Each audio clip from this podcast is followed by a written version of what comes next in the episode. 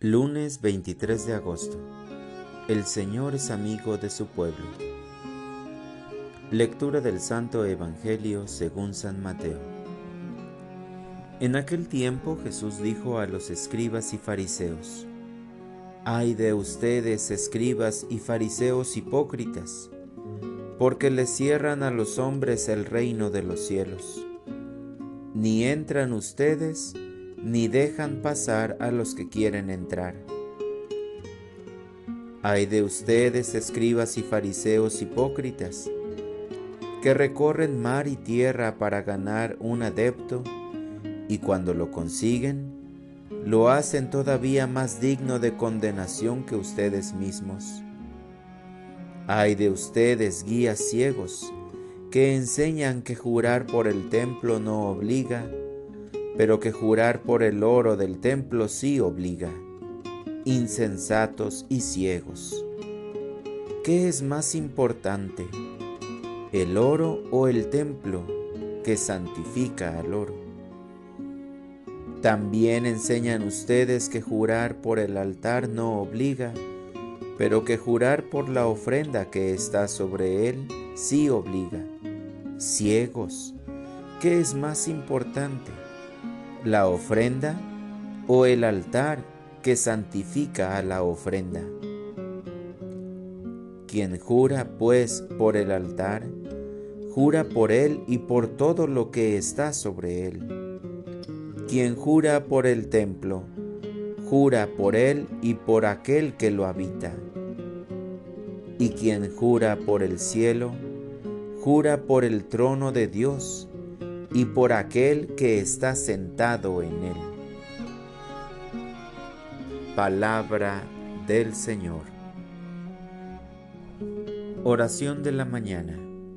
Señor, sigue enviando tu palabra a los corazones. Jesús, la palabra de Dios siempre me alegra y me da la confianza para el día y para la vida pero hoy al meditar el Evangelio, encuentro que una de las virtudes más queridas y valoradas en la mayoría de las personas es la coherencia de vida.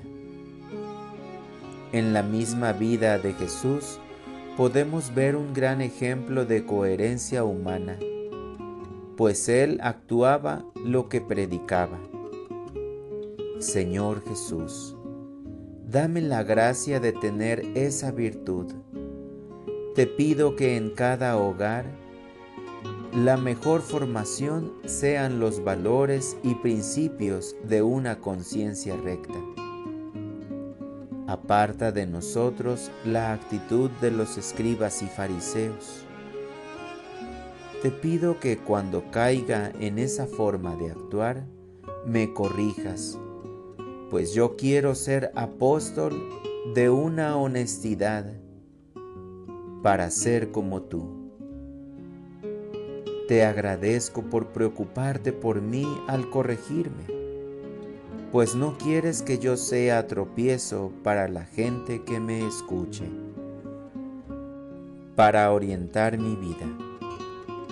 Me empeñaré a lo largo de toda esta semana en ser honesto y coherente, haciendo mis deberes de la mejor manera, recordando la formación cristiana que me fue dada por mis padres o aquellos que se encargaron de mí durante mi niñez.